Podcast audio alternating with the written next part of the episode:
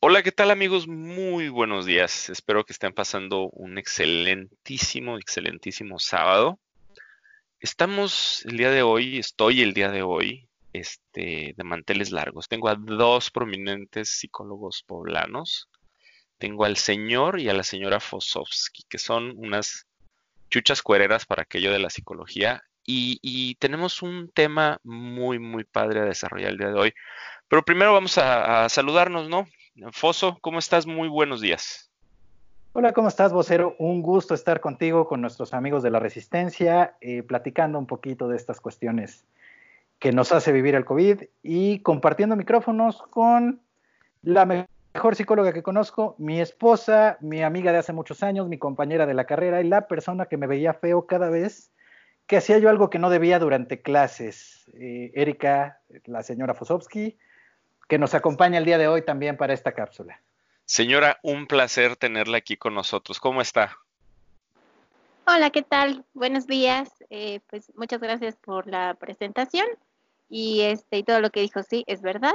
Y bueno, pues vamos a vamos a reunirnos esta vez para hablar de, un tema bien bien lindo y que eh, pues nos, nos preocupa a muchos.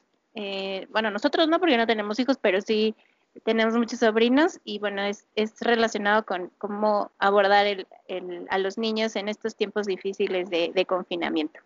Fíjese que platicaba este, curiosamente con, con, su, con su marido aquí, este, de qué difícil, ¿no? O sea, yo, yo soy de los, de los pelados que, que dicen, oye, pues yo prefiero tener una junta frente a frente, ¿no? Cuando estoy este, trabajando, a hablarle por Skype y a mi compañero que está aquí enseguida este, a cinco escritorios, ¿no? Que hay gente que le encanta, ¿no?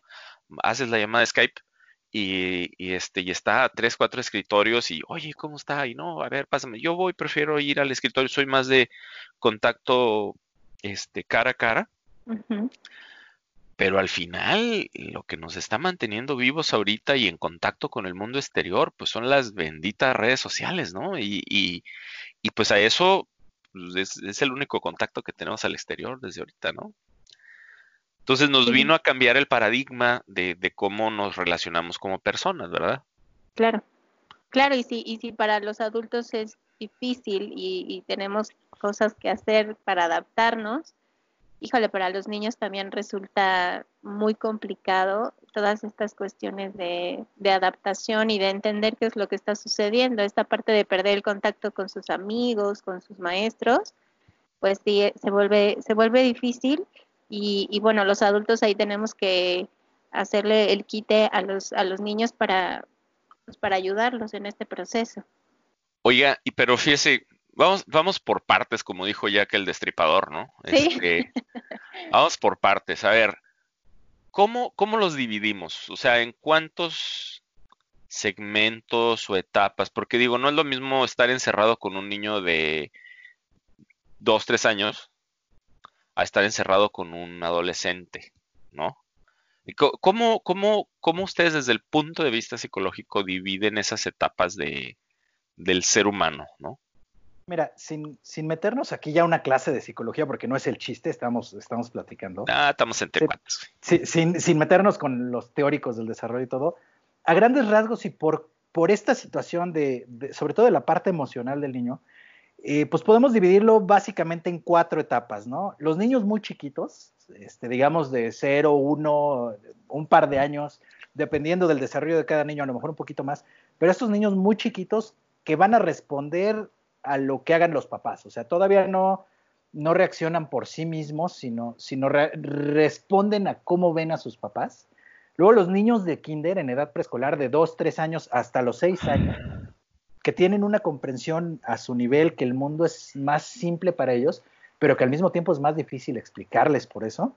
Luego los niños de primaria, 7 a 12, a, a ser preadolescentes, que ya tienen algún entendimiento, que ya van con un razonamiento que ya se dan cuenta si tú les escondes alguna verdad, que ya captan palabras y a lo mejor no las comprenden, pero... Ya tiene un poquito más de malicia. Exactamente. Y luego eh, los auténticos herederos de Satanás, los preadolescentes y adolescentes.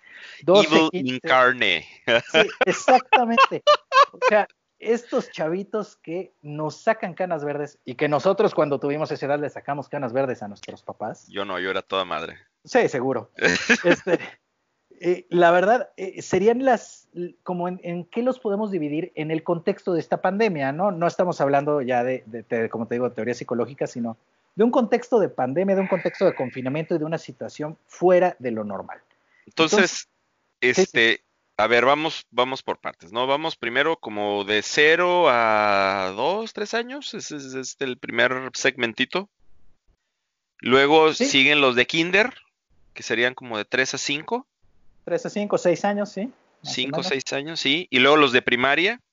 Así es. Los pinguillos del hogar. Y luego ya los preadolescentes y luego ya los adolescentes, ¿no? Sí, para preadolescentes, adolescentes lo manejamos en, un esquema muy similar. Este, es difícil determinar cuándo es preadolescente y cuándo es adolescente, pero, pero sí, básicamente son los cuatro grupos. No van a la escuela, los del kinder, los de la primaria, los de secundaria prepa, digamos, todavía, ¿no? Digo, vemos algunos que seguimos siendo adolescentes a los 37 años, pero, pero ya no es normal. O sea, si, si, hay otro como yo que esté en esta situación, sí le recomendamos que vaya con un buen terapeuta, porque hay algunas cosas que... con uno? ¿Cómo le dices tú?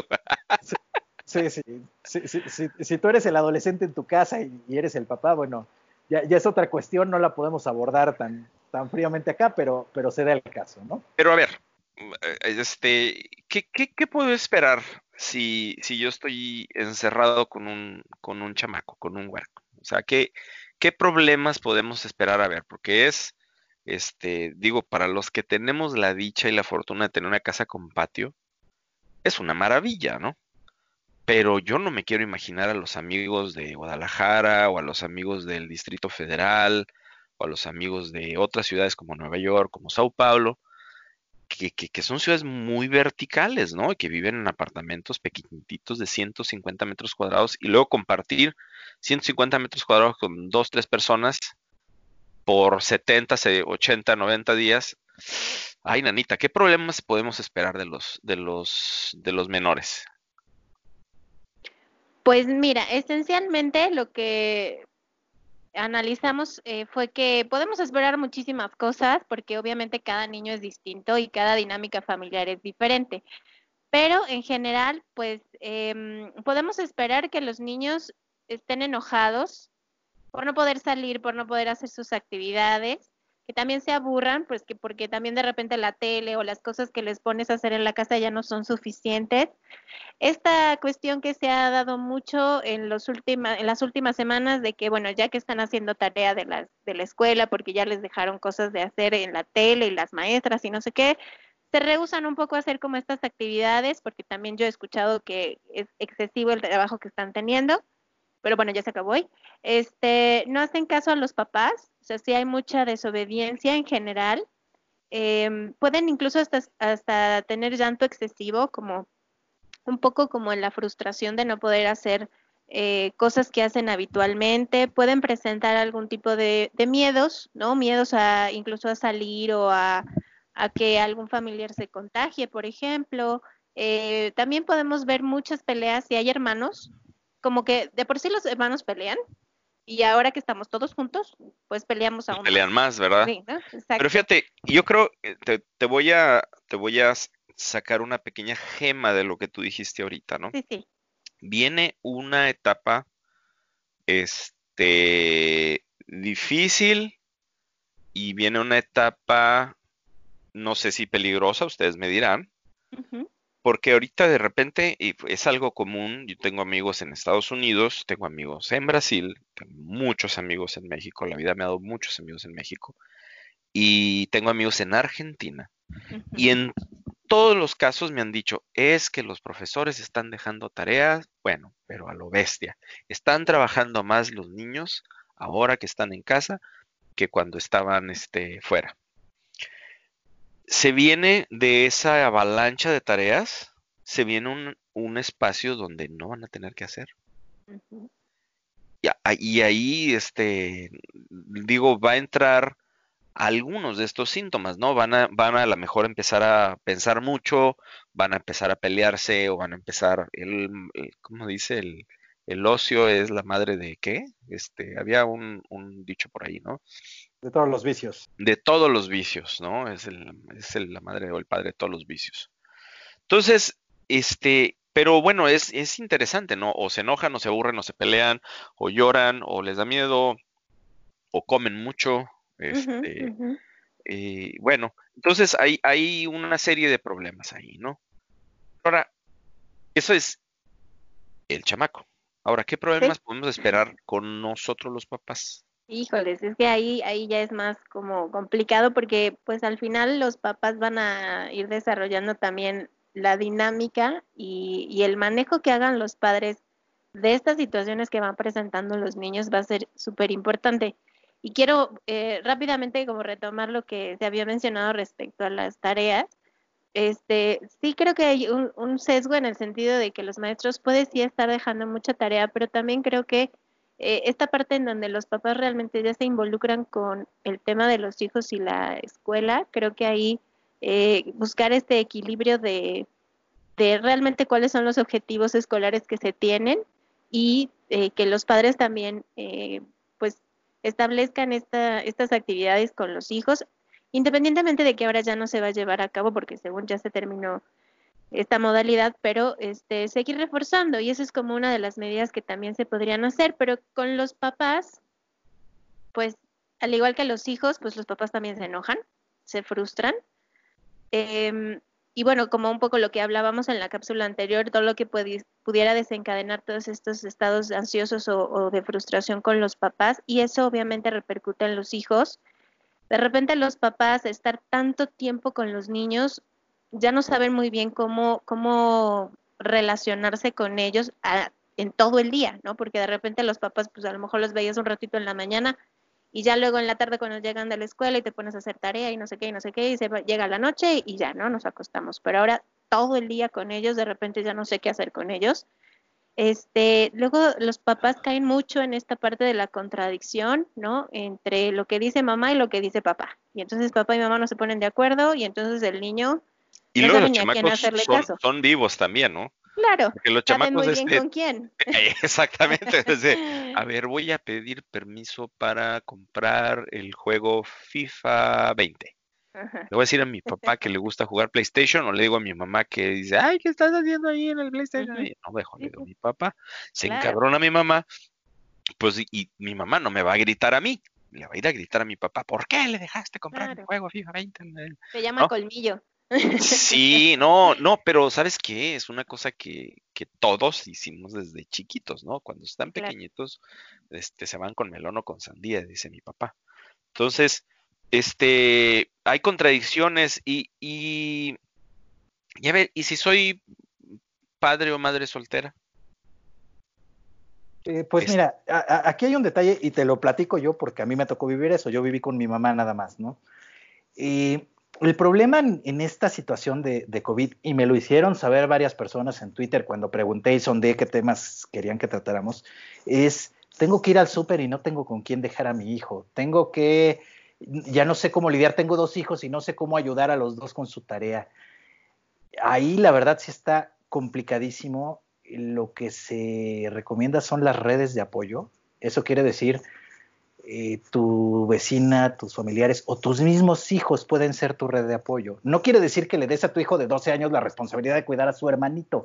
No es un papá, pero a lo mejor si le dices, oye hijo, tengo que ir al súper, por favor cuida a Juanito que tiene seis, este, les pones una película y te vas hecho la mocha al súper para regresar rápido. ¿Por qué? Porque la situación no nos permite otra cosa.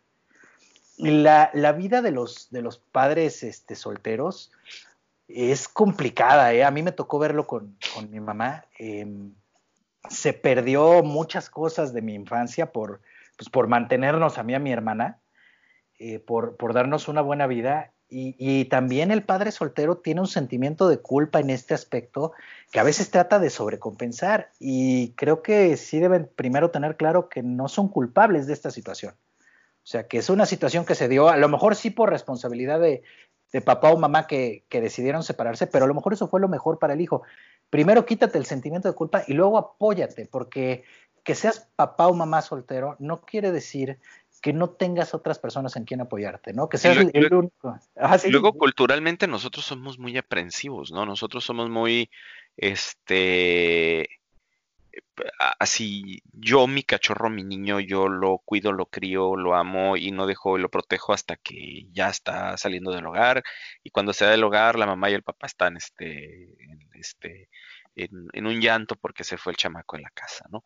Yo me fijo mucho, por ejemplo, en culturas como la brasileña, este, este los brazucas son de que eh, eh, terminó la carrera y se va, vámonos, o sea, a lo mejor hasta dentro de la misma carrera, este, el, mismo método que tienen ellos de selección de, las universidades con el examen, este, la prueba estandarizada que hacen, pues no te queda la universidad que tú escoges, te queda la universidad que te acepta, ¿no? Con tu score. Y y también, este, por ejemplo, los americanos a los 17, 18 años ya andan, este, vámonos al college, ¿no? Ya vámonos y, y pelas, ¿no? Y nosotros no, nosotros vivimos en nuestras casas, la mayoría de nosotros vivimos en nuestras casas hasta que terminas la carrera y conseguiste un, trabajo. O yo tengo conocidos que tienen chamacos de 25, 26 años y hasta que se casan se van, ¿no? Y, luego la misma familia vive, se queda a vivir en casa de los papás. O sea, aquí sí somos de como muéganos, todos pegados. Sí, sí, sí, sí, correcto, correcto, correcto. Yo tengo un amigo en Brasil, mira qué padre, ¿no? Tengo un amigo en Brasil, este, qué maravilla, ¿no? Pero también digo, el papá desde señor se fueron a vivir a un lugar remoto, ¿no? Del sur brasileño, ¿no? Este, y el señor llegó y dijo, pues tengo esta lana, tengo cinco hijos pues voy a comprar dos hectáreas de terreno, y lotes y, y los, el papá y los hijos son vecinos. Entonces, imagínate la integración familiar, ¿no?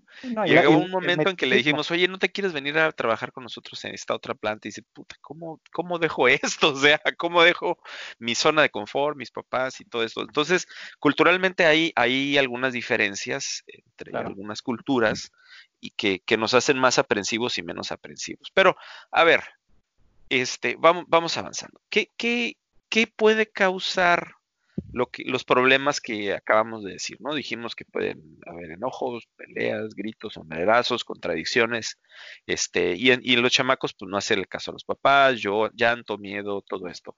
¿Qué, qué lo puede causar? ¿Qué, qué encierro qué causa? Pues mira, eh, de entrada, nos remitimos a la cápsula que hicimos hace una semana, este, que, nos tocó con, con, General Pólvora, que, le mandamos un, saludo y un abrazo. Eh, primero que nada, es una situación de ansiedad, o sea, estar confinados, estar viendo las noticias, estar viendo lo que sucede en todo el mundo, ya no solo es la pandemia como hace una semana, ahora son cuestiones de protestas violentas en Estados Unidos y ahora en Guadalajara y también hoy hubo en, en Mexicali. Eh, todo eso va abonando ansiedad, ¿no? Eh, tú si sales de tu casa, si tienes otros sistemas en donde vivir, tu sistema del trabajo, tu sistema de amigos, pues descargas esa ansiedad con ellos. Pero cuando estás encerrado eh, seis días a la semana y, y, 20 horas del séptimo, te sales dos horas al súper a la semana, cuando estás encerrado con la familia, esa ansiedad se va a descargar contra la familia. Entonces, ese es el primer tema, ¿no? Las causas de la ansiedad que tratamos en, la cápsula anterior. Pero aquí va a abonar eh, la interacción familiar. Lo primero que, hemos detectado, sobre todo Erika, que es la que tiene mucha experiencia en, esta situación de, tratar con, pacientes como tal, y además tiene una maestría en, terapia familiar sistémica, que es el tema central de este asunto. Los límites no sabemos poner límites o de plano no ponemos límites dentro de nuestra familia. ¿Qué quiere decir poner un límite? Bueno, poner normas, poner medidas, poner consecuencias a los actos que tiene uno y respetarlas, porque es muy fácil decir, oye, si no levantas tus platos y los pones en el fregadero, no comes postre. Pero pues el niño ya sabe que si no los levanta, los va a levantar mamá y de todas maneras le van a servir su lado, ¿no? Entonces, poner límites es el primer, la primera línea de defensa, la, primera eh, fuente de batalla que tenemos que tener clara en nuestras familias, poner límites a los niños. Y como tú lo decías, a veces tenemos estos sentimientos de culpa y este como estamos todos amalgamados, quiero que el niño se sienta feliz para que siga conmigo. Y no funciona. O sea, tú quieres tener un niño feliz en este momento o que pueda madurar emocionalmente.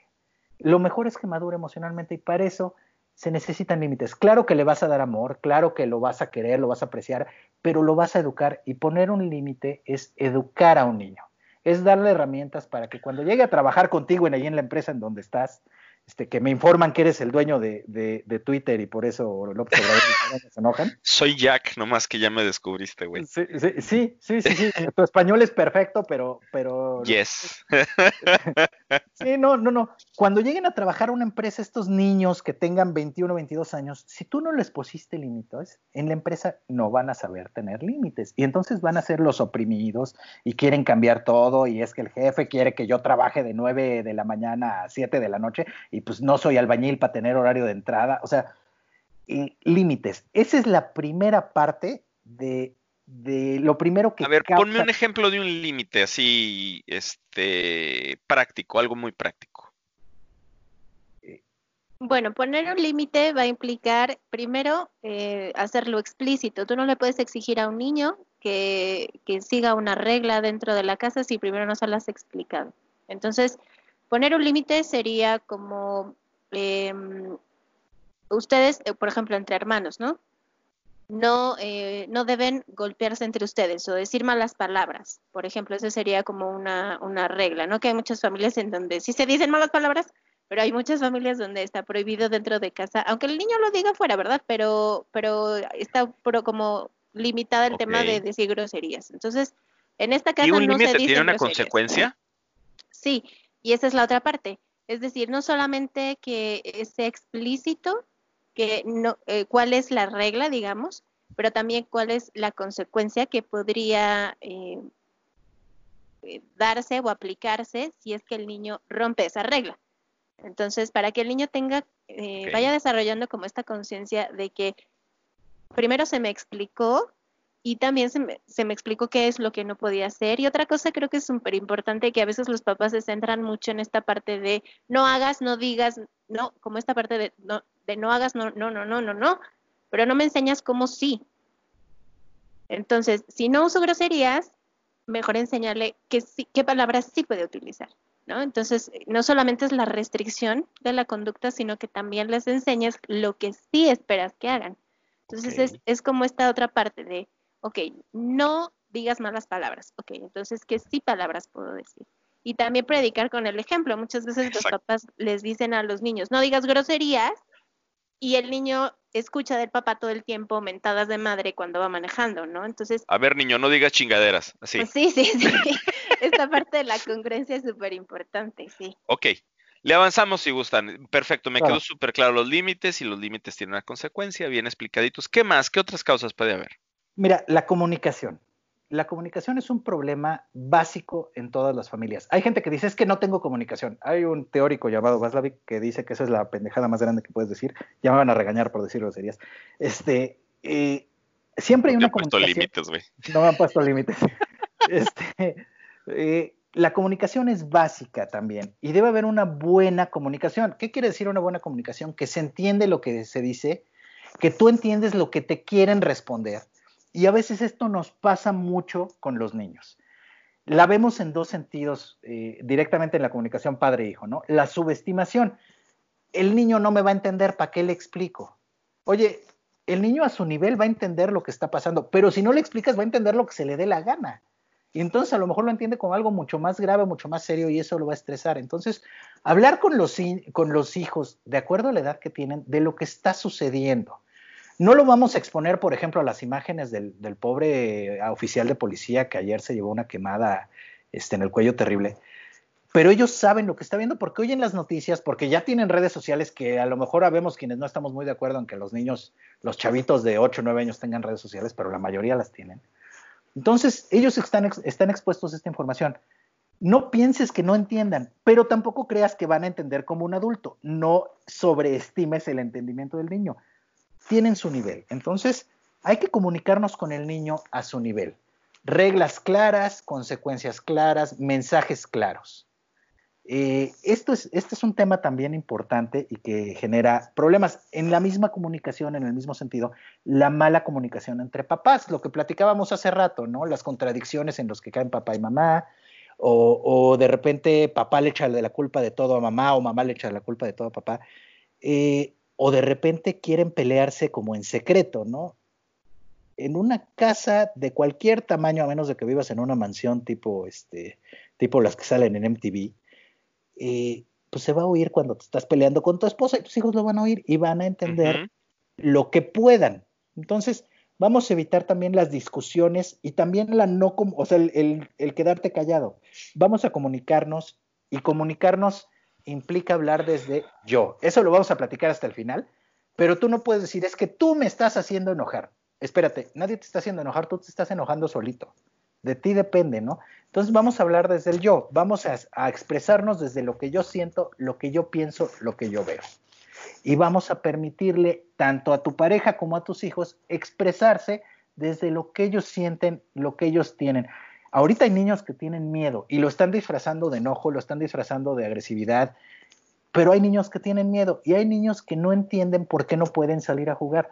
Hay que dejarlos expresarse y hay que comunicarnos con ellos, ¿no? Ok, y esa parte de dejarlos expresarse, o sea, tienes que dejar que corra el berrinche y luego les tienes que dar una razón. No necesariamente, ¿eh? Eh, me parece que, a veces el, el berrinche va buscando ganar algo si lo dejas correr a veces se acaba de inmediato, pero también está bien ponerle un límite así de, eh, yo creo que a ti te pasó porque... ya te escuché, a ver, es que no puedo ir con mis amigos porque no... Eh, ok, ya te escuché, mira, ya sabes que hay una pandemia y bla, bla, bla, de nuevo, ¿no? O sea, sí, dejarlo correr tantito, darle tantito hilo, pero luego tirárselo, ¿no? Sí, mira, aquí lo que, lo que yo estoy pensando es que también depende mucho de la edad del niño, pero en general es como tratar de ayudarlo a, a ver, o sea, en este ejemplo que, que se plantea es como, a ver, no te estoy entendiendo, entiendo que estás, que puedes estar enojado, pero no te entiendo. Entonces, ¿por qué no? Mira, respira para que te pueda yo entender y podamos platicar para que te, yo te entienda mejor y entonces ya me explicas qué es lo que sucede para que entonces el niño vaya entendiendo que no estoy desacreditando su, su emoción. O sea, no es como de, ya cállate porque, no, me estás, me estás poniendo de malas. No, sino, no estoy desacreditando lo que sientes, pero también te estoy ayudando a, manejar esa emoción y que a que podamos eh, resolverlo juntos. Ni te, ni te alejo, ni te castigo por sentir lo que sientes. Y también abro un canal de comunicación para que me puedas decir qué es lo que pasa y yo te pueda explicar por qué no puedes salir y entonces lleguemos a un acuerdo. Por ejemplo, bueno, siempre y cuando el niño ya tenga como una edad razonable para llegar a acuerdos, pero es como, bueno, mira, ¿te parece que no podemos salir pero podemos llamar por teléfono a tus amigos o podemos hacer una videollamada, etcétera. Eso se llama... Es una medio negociación al final de cuentas, ¿no? Sí, eh, es algo que yo llamo, bueno, que en psicología se llama ilusión de alternativas. Darle como al niño dos opciones, dos o tres opciones que están gestionadas por el propio padre y que se llama ilusión de alternativas porque en realidad el niño piensa que está eligiendo, pero en realidad los que están eligiendo son los papás porque ellos son los que establecieron las opciones. Entonces a eso el niño le puedes decir, bueno, a ver, elige A, B o C. Entonces ya el niño siente que él realmente está decidiendo y este y entonces el niño le dice, bueno, pues C. Ah, ok, entonces eso podemos hacer, ¿sale? Entonces ya es una forma como mucho más funcional y mucho más asertiva, que es un término también que se ocupa en comunicación, en el sentido de te estoy valorando lo que sientes, pero pero llegamos a un acuerdo y te ayudo a tranquilizarte y te ayudo a recuperar como tu estado emocional equilibrado, ¿no? Porque muchas veces los papás lo que hacen es, eh, por default, es cállate, no llores, ¿no? Entonces, de repente, sí, el, el niño aprende que a lo mejor muchos niños dicen es que yo soy malo porque me enojo, ¿no? Porque la mamá dice, es que qué feo te ves llorando, ¿no? Y entonces el niño dice, es que soy feo porque lloro, ¿no? Entonces creo que eso también va, va a ser una oportunidad para los papás para trabajar esta parte emocional con los niños, ya que pasamos tanto tiempo con ellos ahorita, ¿no? Bueno, pero vamos a ser un poquito más prácticos. ¿Qué les parece? A ver, ¿qué, manos a la obra, qué medidas concretas ustedes pueden, este, recomendarnos a los padres, este, a los padres pandémicos, a los padres del COVID, padres del COVID, de las marchas, de las manifestaciones y de la 4T, este, ¿qué medidas nos recomiendan tomar para, para, para mantener una buena relación y un buen ambiente con los chamacos en la casa? Eh, pues mira, primero vamos a hablar de unas medidas generales que van a aplicar para todos los niños, excepto para los bebés. Mira, de entrada nos saltamos a los bebés cuando empezamos a hablar de esto, porque los bebés chiquitos, la única reacción que van a tener en esta situación es reaccionar al estado emocional de los papás. Por eso no hablamos de ellos y se nos olvidó hacerlo explícito, ¿no? En las medidas concretas, lo primero, y lo hablamos desde el podcast pasado, es poner horarios. Vamos a poner horarios para toda la familia, no solo para el niño, de a qué hora se desayuna, a qué hora se come, a qué hora se cena, si quieres este, poner horarios para ver la tele, horarios para hacer ejercicio, a los niños hay que ponerlos a hacer ejercicio porque somos el primer lugar en obesidad infantil en el mundo. Eh, horarios para comer, horarios para la botana. A lo mejor los haces un poquito flexibles, pero que se respeten en medida de lo posible. Te platico una así rápido. Sí, sí, sí, Este, Una, una súper rápido, ¿no? De, este, de un amigo. Estaba escuchando a un amigo que, que me dijo, bueno, ¿sabes qué? Este, a mi hijo eh, ahorita la escuela está entrando un poquito más tarde, entra a las 10, de 10 a 2, toma clases, entonces este, este cabezón se está levantando a las 9.59. Entonces no está desayunando y luego termina hasta las 2, tiene, tiene un intermedio por ahí de la 1, come un snack, come mal, luego llega este, a las 2 con poquita hambre, come mal y en la noche este, se retaca de sándwiches y de papas fritas y de... Entonces está comiendo muy mal. Como adolescente normal. Sí, eh, m- más, más como un pretín, está como en Sí. como unos 12, ¿no? Pues- Este, pero bueno, pero ¿sabes qué hizo? Muy inteligente mi cuate.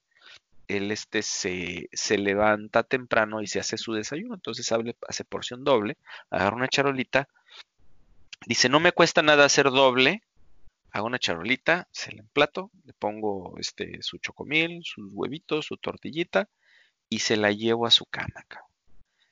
Dice, mi chamaco la primera vez que, que este, que se la llevé, dice, me sentí como rey. Dice, no, no, no, dice, eso es otra cosa. El chamaco se le iluminó la cara, se motiva, desayuna a las siete y media, ocho de la mañana. Eso le abre apetito para que a las dos tenga apetito de nuevo y para que coma una cena saludable ya en la noche. Y come menos snacks, entonces el chamaco está perdiendo peso este, comiendo Claro. porquerías y empeorando su salud. Y ahorita está comiendo más saludable. Fíjate qué padre, mejoró la relación con su, con su huerco y Claro. este, y está comiendo mejor, ¿no? Entonces hay que darse esos trucos, ¿no? También. Claro. Fíjate que todas las medidas de las que hablamos nosotros atienden dos o tres problemas de un jalón, que es lo padre de hacer las cosas bien, ¿no? Arreglas, matas dos pájaros de un tiro. Y esto que estás hablando es otro tema que debe ser una medida en la mayoría de las casas, controlar la alimentación del niño. No solo por lo que mencionas, ¿eh? hay alimentos, y esto podríamos preguntárselo bien a algún nutriólogo, pero hay alimentos que te generan agresividad, que te generan más energía, incluso que te generan malestar. Si tú atascas a un niño de azúcar, va a tener energía para botar para arriba y ahorita no están haciendo gran cosa, entonces lo vas a tener de hiperactivo todo el día. Si tú le das proteína o si le das mucho pan, fíjate, si le das pan, lo aletargas. Pones a tu hijo en un estado así como de, como de Homero Simpson tirado en el sillón, así con la panza este, desbordada. Entonces, si tú controlas una alimentación, puedes poner horarios y a lo mejor yo iría con tu cuate un poco más lejos, así decirle, oye, yo te hago el desayuno, pero a ti te toca la cena, ¿no? Lo involucras en esto. Ándale. Eh, controlas la alimentación, pones horarios, pones tareas y vas a ver cómo tu dinámica familiar empieza a mejorar drásticamente.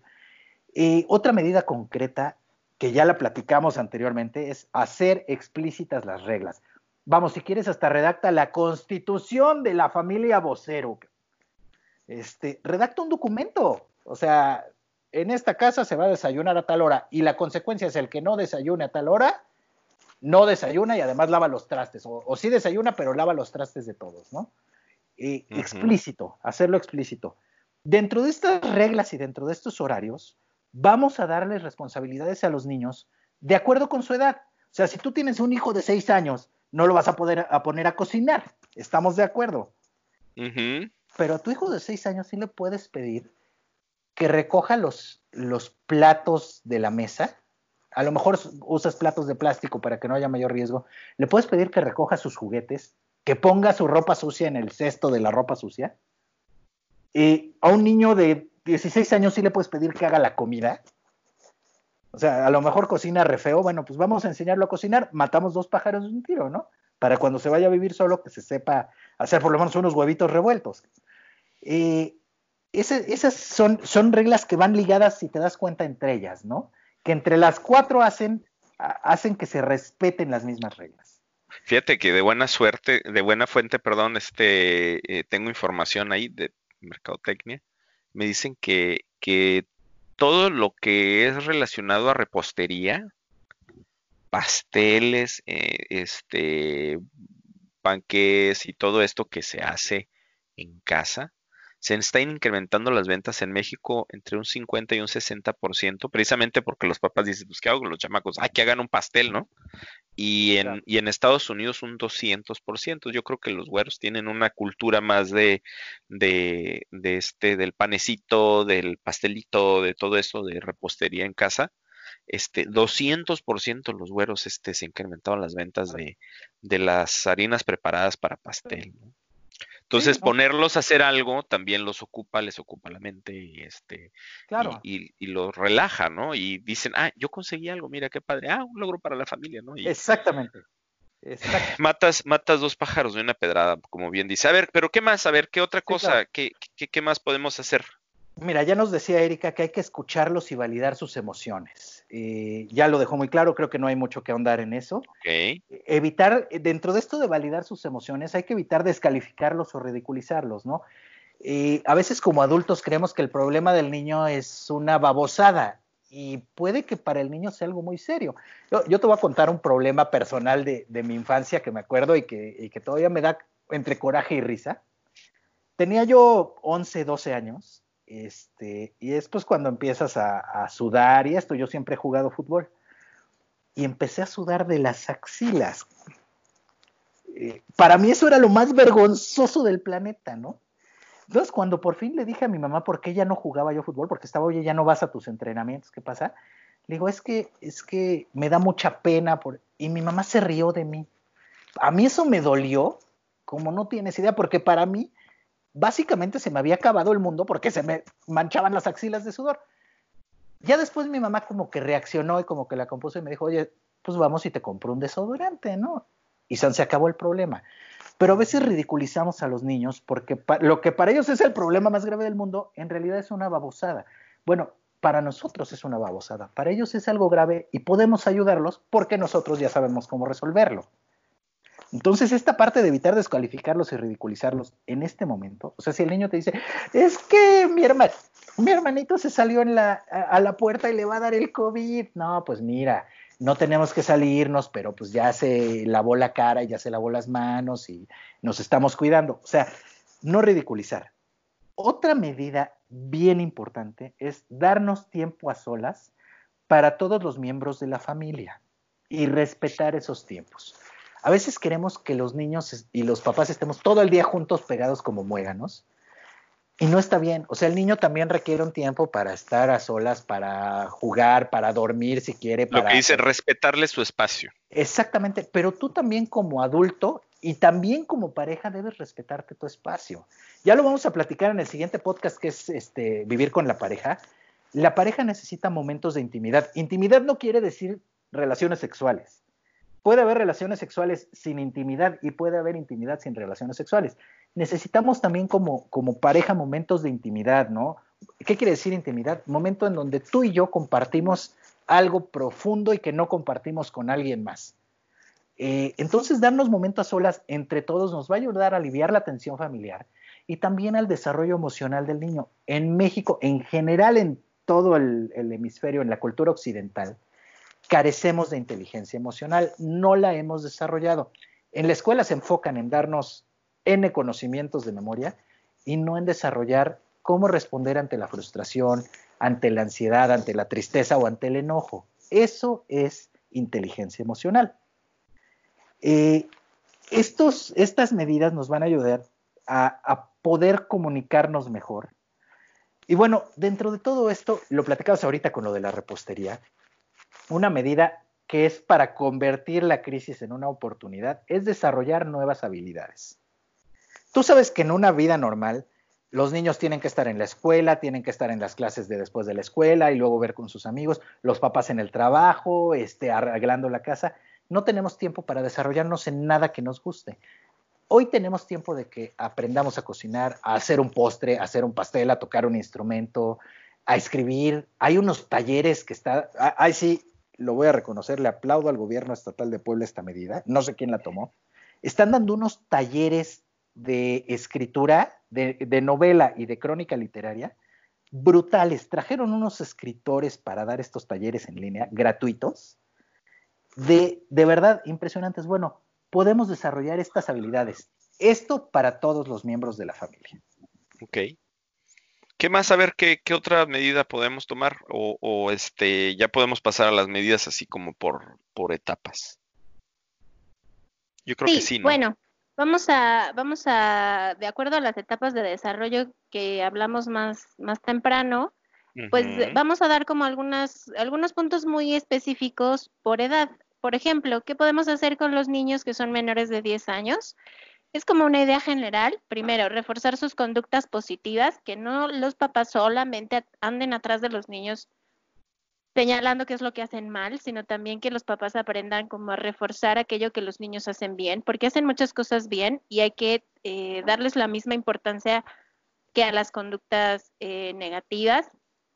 También eh, podemos hacer pequeñas manualidades con los niños por ejemplo, para cuando regresemos a la escuela o para esto de la nueva normalidad, este, hacer dibujos, por ejemplo, para sus amigos, de te extrañé o ese tipo de cosas, para como empezarlos a preparar también para el regreso.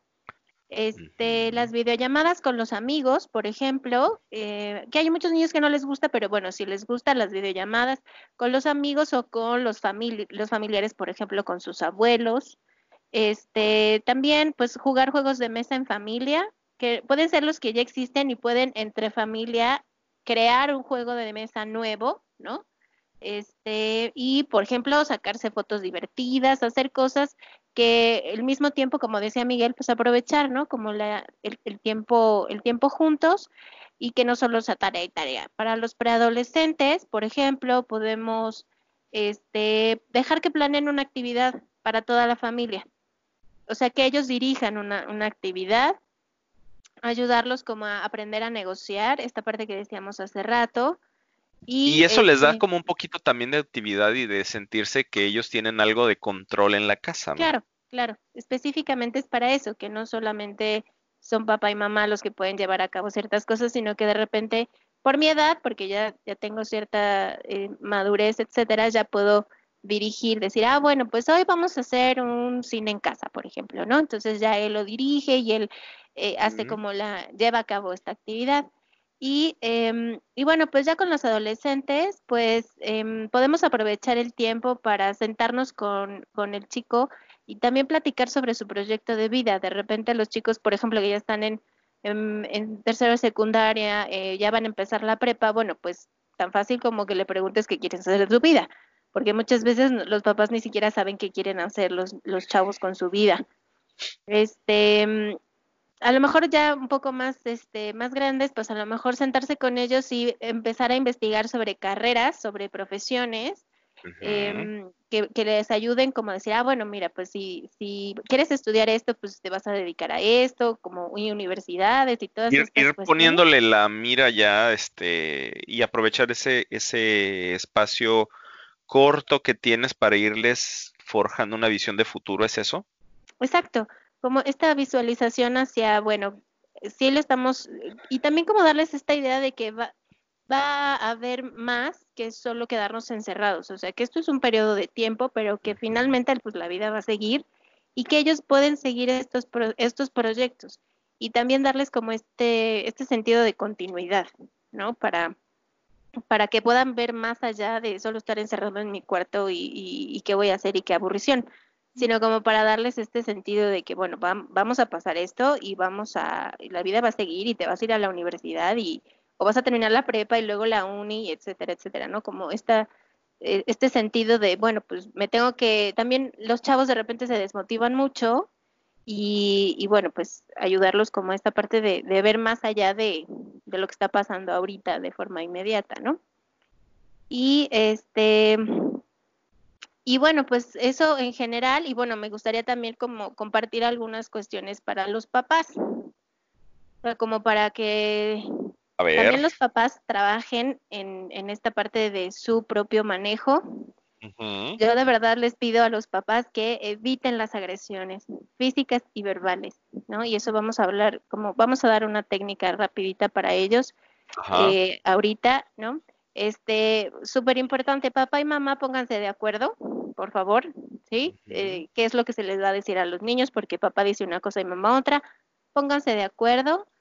Este, no descalificarse mutuamente, papá y mamá, ¿sale? Eh, tener apoyo mutuo y eso da ejemplo para los hijos.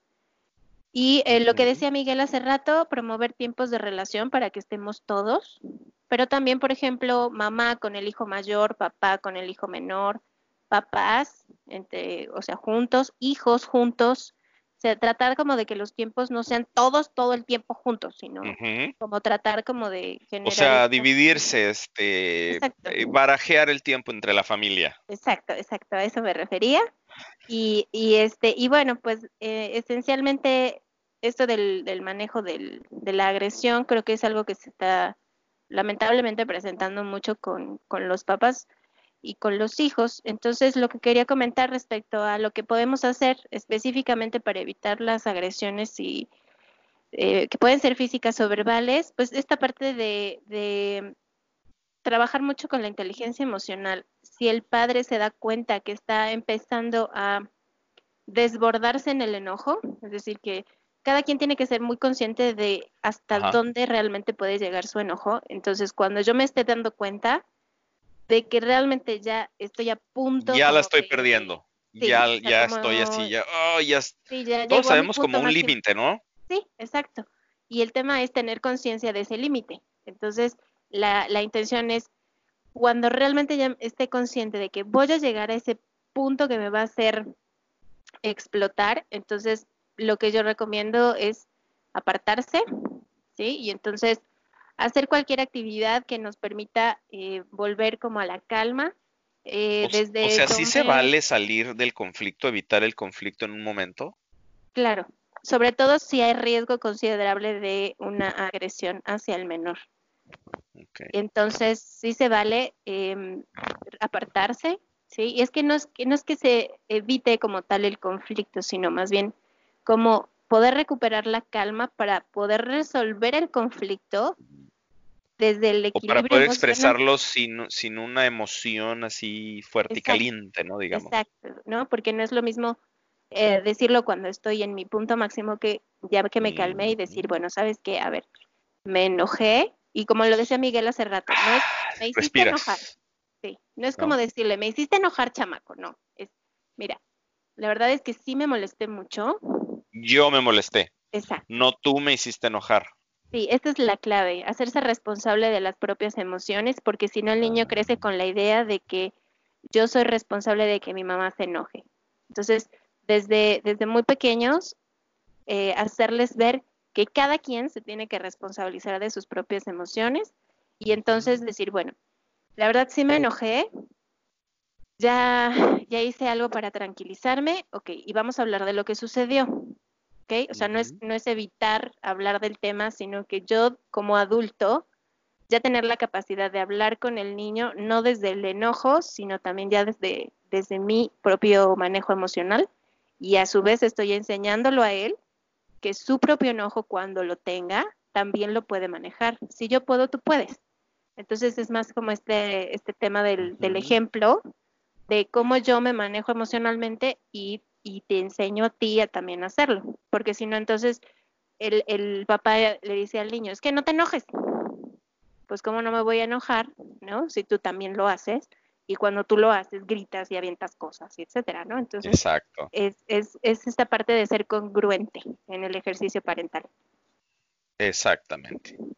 Exactamente. Entonces, esa parte, esa parte así me, me, me queda muy claro yo creo que es una, esa parte de tomar control de tus emociones y responsabilidad sobre todo de lo que, de lo que tú sientes, de darte una pausa, de darte un break, yo creo que es algo muy valioso. Pues les agradezco mucho, yo creo que es algo muy, muy valioso y espero que lo escuche mucha, mucha, mucha gente porque es algo que nos, nos puede ayudar. Esto todavía no se acaba. Esto yo tengo la sensación de que vamos a estar todavía un par de mesecitos este, ahí. Este, por lo menos los, los ciudadanos responsables que, o, los que, o los que no tengamos que salir para trabajar. Hay personas que desafortunadamente están forzados a salir para trabajar. Este, pero sí, sí son técnicas muy, muy valiosas, ¿no? Los que ustedes nos han regalado. Les agradezco mucho. Don Foso, muchas gracias. Por nada, vocero, un gusto estar contigo. Nos vamos a estar viendo la próxima semana para platicar sobre vivir con la pareja en tiempos de COVID y prometemos que va a ser un poco más breve. El tema de los niños es súper extenso. Podríamos echarnos una serie de cinco o seis capítulos de este tema. sí, claro. Pero eh, es importante tocar. Pero vale la pena, ¿no? Claro, Claro, y esperamos que los ayude mucho a quienes que nos escuchen, que lo difundan también. Y pásenlo bien con sus hijos. Es una oportunidad de tiempo que no habíamos tenido antes para convivir en familia. Y podemos resignificarlo a esto, ¿no? No es que estemos confinados de malas, sino tenemos oportunidad de conocernos y reconocernos como familia, de conocer y de reconocer a nuestros hijos. Entonces, como, como decía un, este, un ex jefe mío, hay que hacer de un limón una limonada, ¿no? Exactamente. Señora Fososki, le agradezco infinitamente por su tiempo y por su, por su sabiduría, por su dedicación a esto. Les agradezco a ambos, la verdad, qué lindos. Muchas gracias, a todos y eh, recuerden que la resistencia está en sus manos. Dale y